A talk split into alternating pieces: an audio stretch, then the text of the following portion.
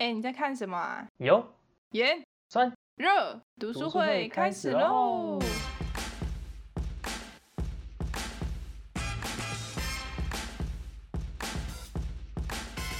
这集是盐。嗨，大家，这里是美食向导等级七读书会，我是百瑞，我是光光。这集是拖更很久的油盐酸热第二集，盐。哎，你知道其实读书会的点阅率还蛮蛮不错的吗？哦，真的吗？蛮不错是多不错？呃，二十五十。我觉得我觉得不用不用认真的讲这件事情，但是就是以平均来说，它的它的回响，呃，它的点阅率是高的。好，对，所以我就其实，所以我才一直说要赶快录这一集的原因，是因为这个。原来如此，好，那就是它万众瞩目，OK。好，反正这一集呢，盐也是跟上一集游的形式一样。这个节目就是他会选一个文化地区作为他的四个要素的范例。那这一集盐的范例，他选择日本。日本。对，日本です。因为节目里面是说，几乎所有的盐都是来自海嘛。然后日本作为一个海岛，又是一个文化强盛的输出国。他在西方世界也扮演很重要的文化输出角色，所以他们觉得盐用日本来做范例是再适合不够了。嗯，不够了。不过了，对不起，不要抓我的一笔。嗯，那前面我们就快速的带大家了解一下这期节目在讲什么，因为我们想要讲一些更有趣的东西来做讨论。选中日本作为这个代表，就是因为其实他们对盐也是非常的看重，他们甚至有盐的专卖店。嗯嗯虽然他们很看重盐这件事情，但是因为他们的气候非常潮湿又多雨，所以他们的海上盐田跟一般的国家盐田不太一样。嗯他们没有办法直接在海边煮盐。所以他们的做法是在海上用海藻凝结盐的结晶，采收这些带有盐结晶的海藻，带回盐的工厂去煮盐。节目前面二十分钟就是在讲他们如何分别贩售不同风味的盐。为什么会有不同风味？就是因为来自海上海藻盐田跟盐工厂是怎么制作盐的。嗯。带到那个环境跟工厂的制作过程，就主要就是海藻的部分，然后跟品评盐，就是这一个画一整个画面的呈现。然后接下来他们转往转，他们就转往。好，谢谢。他们就转往另外一个盐的一种衍生物哦，对，日本很著名的盐的衍生物味增，他们就去了小豆岛，找了一个叫做南西哈奇苏的西方日本太太。西方日本太太，她是美国 裔。哦，是美国好，就是他的脸就是很很很很稀，对，那 很稀是什么？就是亚洲人看他就是西方人啊，你不会去分别他是他是哪一国人啊？是否？政治不正确？哪有啊？我觉得西方人看我们也都觉得我们很东，好吗？哦，很东，靠背。对，然后哈苏奇他的背景还蛮酷的，是他写了很多日本家庭料理的食呃食谱书。然后在日本跟呃欧美国家其实是蛮热卖的，因为他出了好几本，这是他的角色背景。然后他们还去找了一个呃制作味增的大师，但是我觉得他应该也不是，也不是说什么大师，他就是一个非常呃从小到大家里就在做味增的一个人，他叫做卡祖米。那这也不是很重要，没有关系，他就是里面就开始介绍制作味增的流程。味增它制作的一些食材的挑选，味增在腌制完之后，他们就又跑去找了一个叫做山本康夫的酱油制作商。Yamamoto des。耶，Yamamoto des。找山本康夫其实很特别的原因，是因为就是它是标榜用传统的酿造方式去制作。嗯，什么什么叫传统？所谓传统就是它会使用比人还要高的木头。哦，然后将所谓的俗称酱油曲的东西放进酱油酿造桶里面去酿造吧。啊，酱油曲它是一种融合了黄豆、小麦、盐的一种糊状物。糊状物。糊状物，对。它在里面的话，因为它会制造一个对微生物友善的环境，所以它会在里面进行发酵。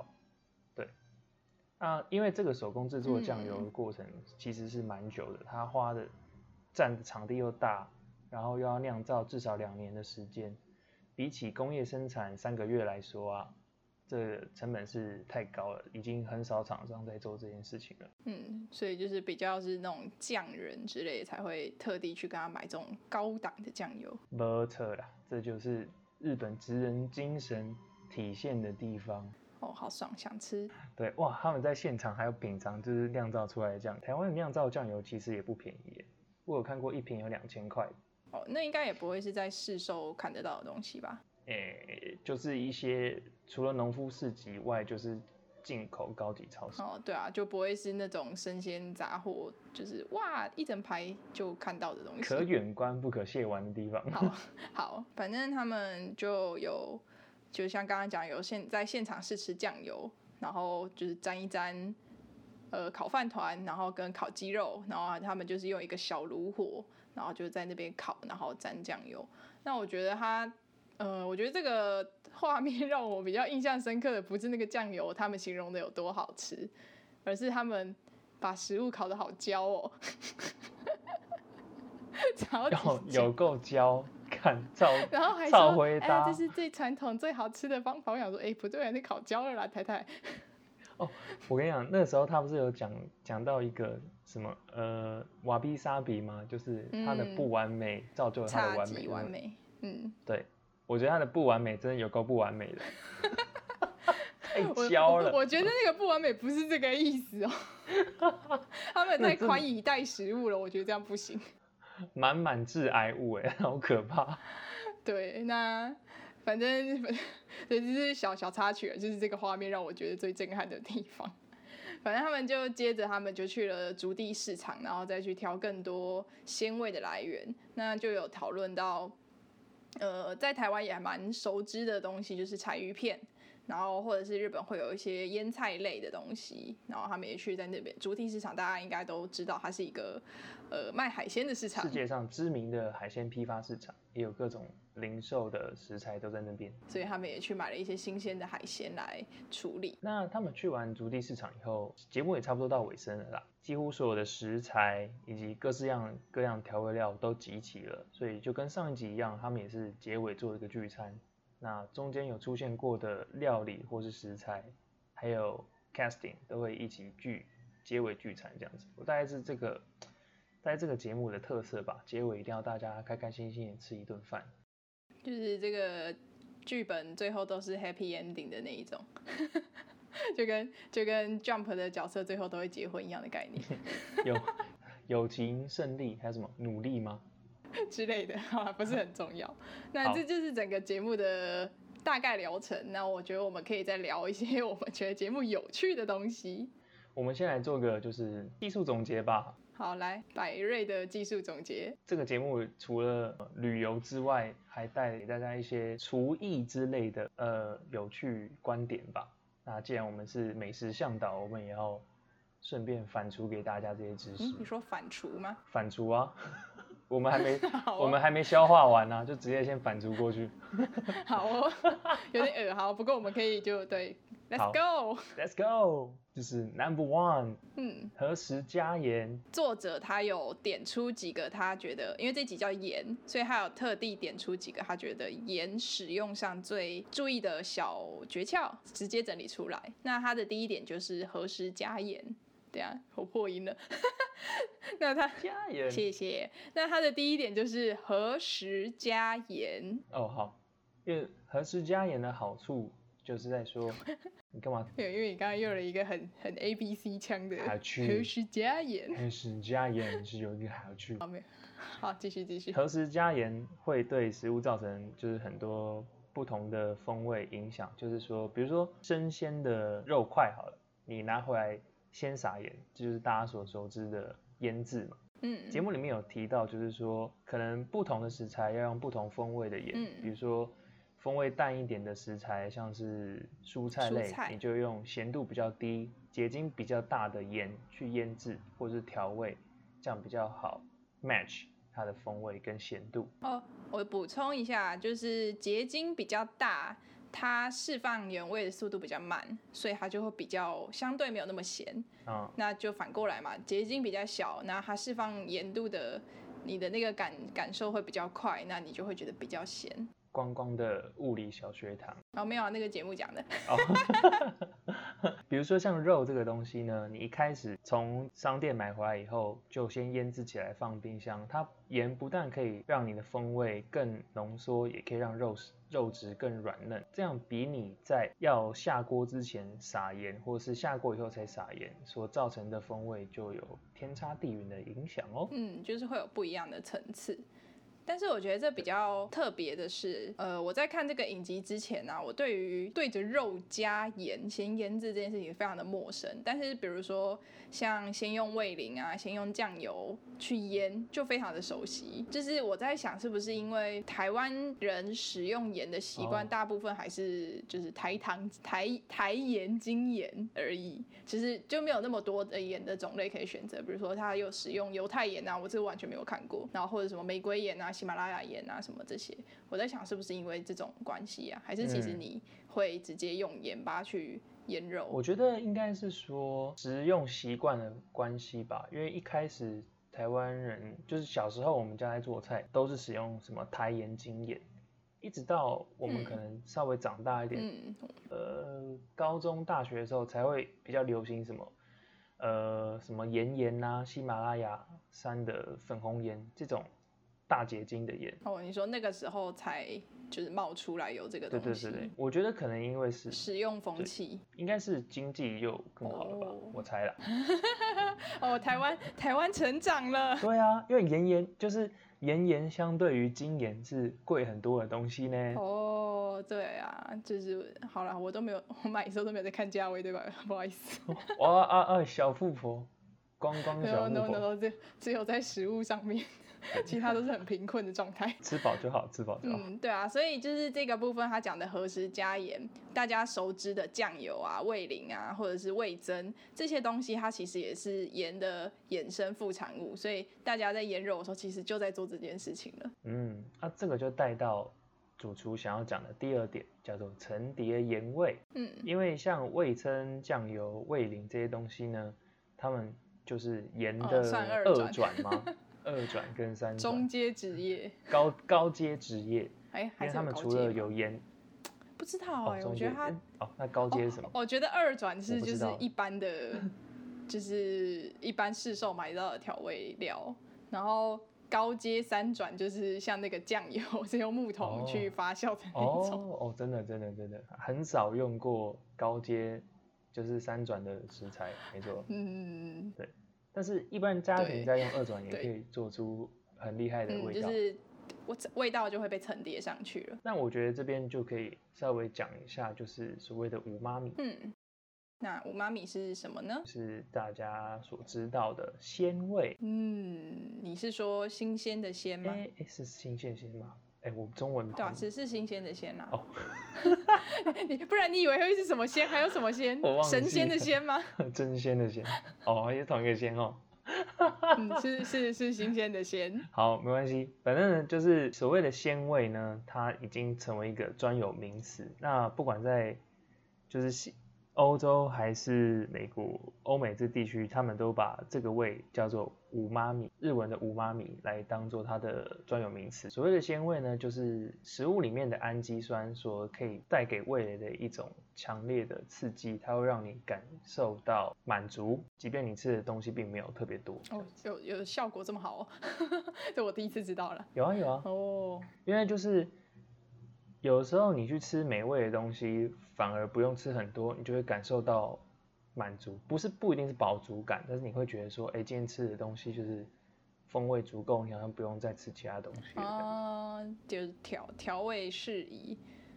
嗯，对。那它好像就是鲜味是算在酸甜苦咸之外的第五位。嗯，对。就是辣其实是痛觉，不是不是我们国小学的酸甜苦辣酸甜苦辣，辣其实不是味觉。嗯，对，这个鲜味这个时候提出来很重要，就是因为呢，盐的二转啊，它通常都可以带出更多的五妈米，比如说味噌、酱油、甚至是日本所独有的海藻盐这个东西，因为海藻本身就拥有鸟氨酸跟谷氨酸这些东西，它会更加带有鲜味，比起相对的海洋精盐来说的。那我觉得大家刚刚可能会听不懂宝瑞在讲什么，那个什么什么氨酸，它就是呃蛋白质的小分子啦，就是氨基酸的兄弟姐妹们，这些腌制物吃了比直接吃盐好吃。好几倍。对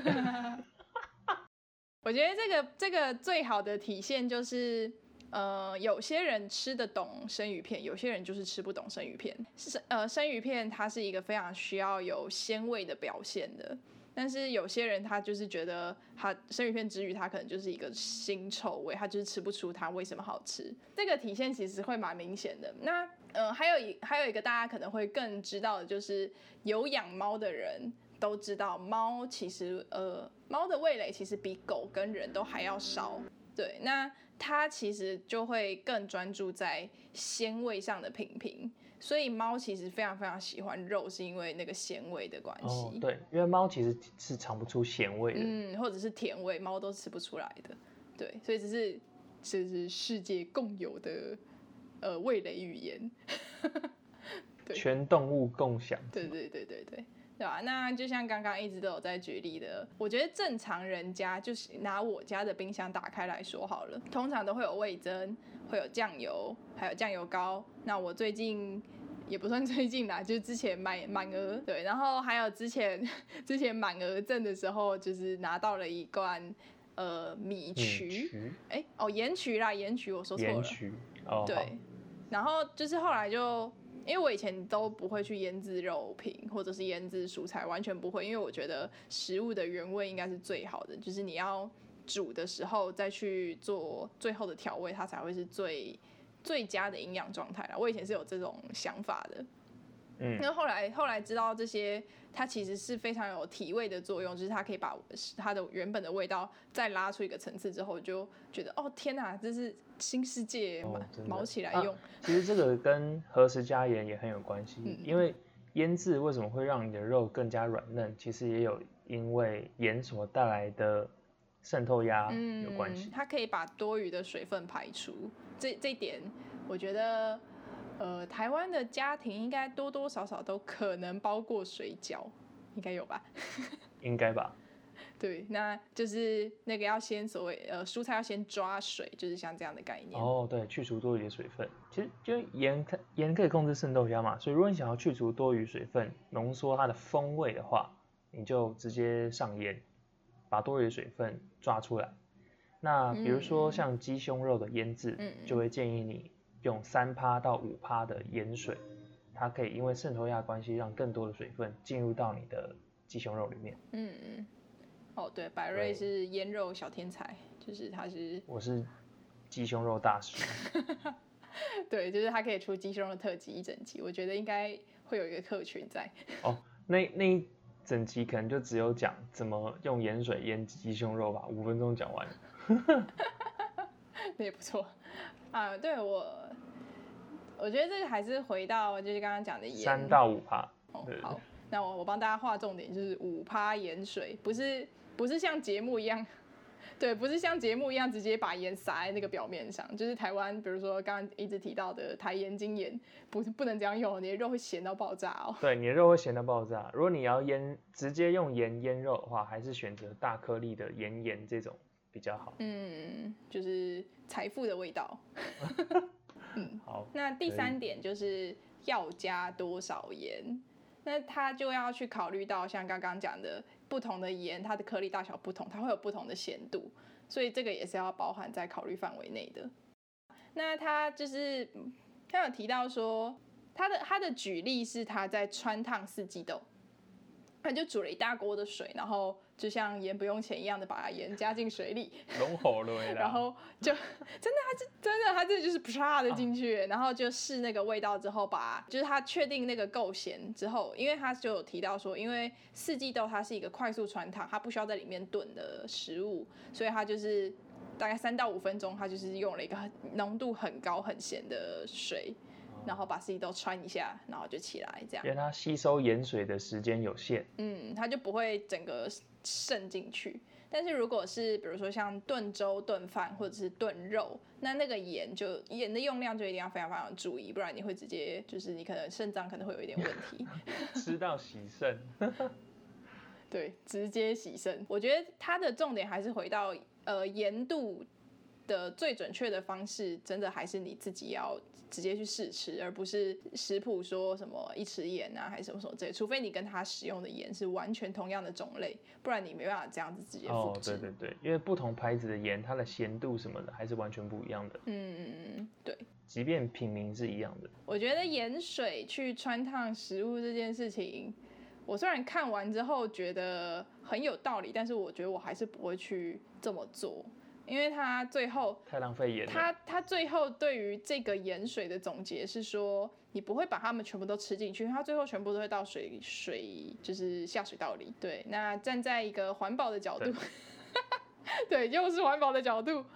太浪费水了，真的太浪费水了。哦台湾是一个缺水的国家，大家，所以大家要自己学会自己去拿捏那个盐，而不用就这样子去浪费水跟盐巴。因为其实它就是你就算直接穿烫起来，再加盐去拌，它这个时机点其实没有差很多，嗯，也不太会影响这个水进入到食材里面的时间，所以还是推荐大家不要这么浪费盐。而且我觉得这个要加多少盐，其实是更是新手料理更需要去呃学习的部分吧。嗯，因为我你要很频繁的去尝试。对对对，它是需要经验的累积的。因为我后来发现有一些新手的朋友，他们就会说他不知道怎么调味，然后我就会觉得我从来没有这个问题耶，就是我想不起来我什么时候没有这个困扰了。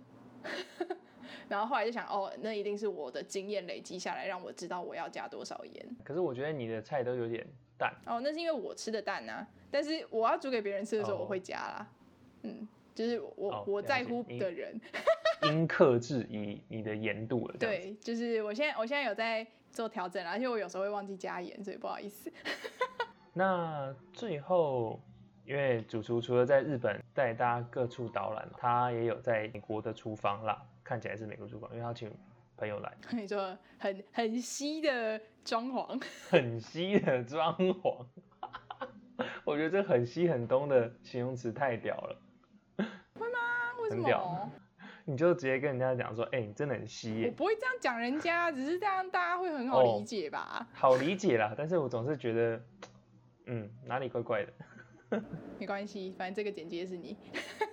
反正呢，在这个很稀的厨房里面呢，主厨就用了一道料理来示范前面所讲的三点，就是何时何时加盐、层叠盐味跟要加多少盐。三道菜，一道就是铸铁锅煎牛小排，日式高汤炖饭，再来另外一道就是盐水烫四季豆。那刚刚其实我们差不多都有讲到说他们的处理步骤嘛，比如说四季豆是要在很咸的水里面穿烫，那如果是它日式高汤炖饭里面的盐就不能加的跟四季豆一样多。那牛小排就是说你先拿回来的话，要在前一天或是至少八个小时前就先把大结晶颗粒的盐放上去，来浓缩它的风味。对，那这边可能就是我想要补充，铸铁锅煎牛小排，就是它一定是要热锅热油，锅储热量达到一定程度以后，擦干的牛小排才能放下去。啊，老师，老师，是牛小排不是很肥吗？我还要加油哦。呃，你可加可不加，但是有加油再上去的话，一般来说可以让你的锅子受热更平均。更安全。对，哦哦，受热平均是为了这个了解。对对对。呃，不是让你锅子受热平均，而是说你的东西下去的时候，就比较不会有某一个点是特别热，比较不会，哦，然后也比较较不会粘黏啦，也比较不会好粘，黏。因为我我我会有就是常常有 degrees 的习惯，所以对我来说粘黏好像不是一个困扰。不过不希望粘黏的人可以加油，好，要加油好吗？可以加油哦。好，哦天哪，好可怕！那我们现在要讲就是说这个很西的厨房里面怎么做出很西又很东的料理吗？很西又很东，它其实它其实里面用了很多很日式的调味，就比如说它的，对，它加了昆布高汤，然后味增这种呃非常日式风味的调味，但是它煮出来的东西，你怎么看你都不会觉得它是日式料理。对，就是有他说那个是 三命式的日式料理，拿拿命式的日式料理，其实就是好了，你要讲东西混合也可以，但是我觉得就是牛小排撒味增感觉，差不多。对，那刚刚牛小排就是把瑞友大概讲一下它的制作，它先煎了之后，它有再去做蒸烤，就是它不是一次一次性的解决这个这道菜，所以它的步骤其实蛮繁复的。它就是先表面煎脆之后，它呃牛小排在烤盘底加了一些高汤，然后用铝箔。盖在上面，不是包死哦，就是盖在上面，然后进入烤箱，然后还加了一些呃，那像那算水蒸吗？下面有，哎，没有没有，它就是高汤而已，对不对？只有高汤，也不算水蒸啦，就只是它其实是让那个它在炖的，就是它放进烤箱嘛，那个受热可以更平均，然后也不会让水分流失太多。嗯，对，就是它它没有选择用锅子，而是用在。均温的烤箱里面，它最后煮出来的状态是呃可以骨肉分离的状态，就是用可能用汤匙轻轻一压，那个肉就直接脱离骨头。技术补充一下，因为食物在一百度左右呢，脂肪会释放出油，那一百一十五度左右会开始释放出明胶。它会用餐，因为它上面不是用铝箔纸，它还加了一层烘焙纸。它可以同时保持温度的同时，也不会让水分流失。那提提前腌制的肉呢？它可以让多余水分渗出以后蒸发，所以它这样子浓缩鲜，除了可以浓缩它的鲜味以外呢，你在下锅呃下肉进锅的时候呢，会产生更好的梅纳反应。那大家请把梅纳反应好好记住，因为接下来节目会不停的提到。对，要画重点，画一个变形金刚的重点。以后不会考。嗯，对。是，如果要让肉好吃，就是火要大，然后油要足。对，那个就是前一集油有提到的，油就是肉本身最最风味的来源。嗯，没错。那就是这个就是撒命的技术总结。就是他，就是他，他在呃，他在烹煮的过程，他不会讲这么多理论式的东西啦。但是他他的原理就是这样。那很多东西是呃他的经验或者是我们的经验慢慢堆叠出来的。所以对于新手可能看过想说哦他为什么这样做，其实是不清楚的。所以我我觉得我们可以在节目就是来做一些小小补充，可以帮到大家烹饪的时候会更顺利。对，就是希望可以达到这样的效果。希望大家可以就是听完之后可以应用在自己的料理上。那光光我自己的部分是看完之后呢，我都有就是肉买回来，我真的就开始撒盐了。乱撒。但是但是因为我没有。对，因为我以前没有这样子的使用经验，所以目前都有一点过咸，所以我还在寻找那个过程，我还在经历那个过程，就是我又回到了一川。我现在又是一个全新的初学者了，就是回想起当初为什么大家都会说调味很难这件事情。你用什么盐呢？精盐啊。哦，干那个超级困难的，你要找那种咸度比较低的盐，那个容错率才高。哦，我还有。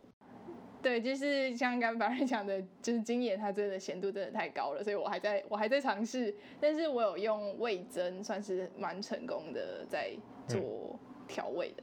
对，可以啊，我觉得用味增这种咸度不高、鲜味很很足够的调味品来做替代也是蛮不错的。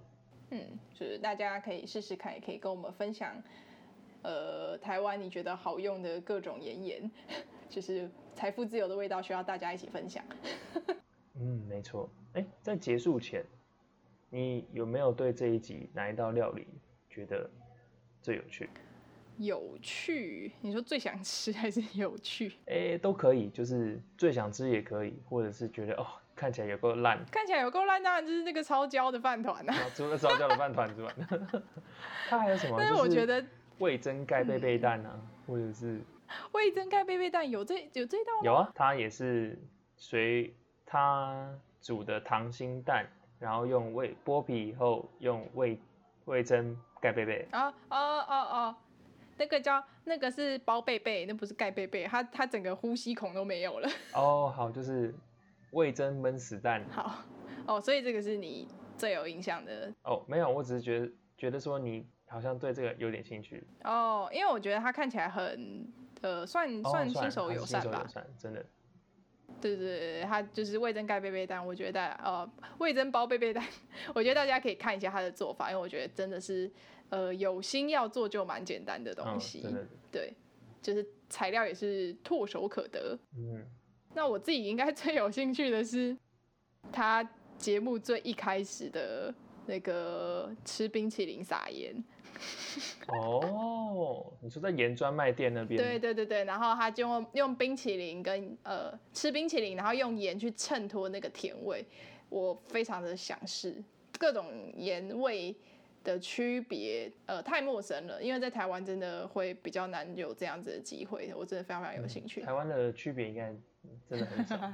对，希望解封之后有机会可以去。我蛮好奇的，它那个配冰淇淋的盐，你觉得是大结晶还是小大结晶啊，它看起来这么大一颗可。是双麒麟的奶味很重，嗯，你是说因为奶味重，所以它需要有更小结晶、快速的衬托出它的味道不是要开吗？启什么美食小实验之类的？你说美食小实验是我们我们使用我们的资本之力，然后到处买食材去实没有，验给就双麒大家听吗麟就好了？。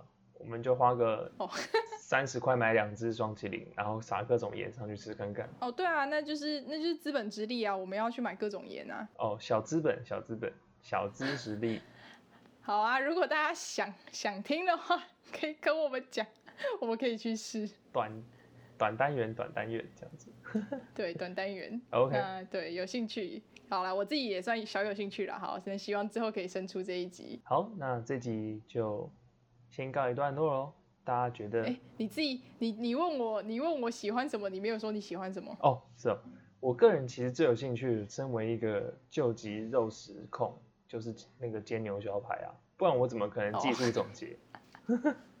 好好，所以你你把它看得透透彻我彻。要看得透透彻彻，真的总有一天要来做一次这个。好，太好了。你知道现在现在七月嘛，对不对？感恩节十月，记得哦。啊，感恩节要吃这种东西吗？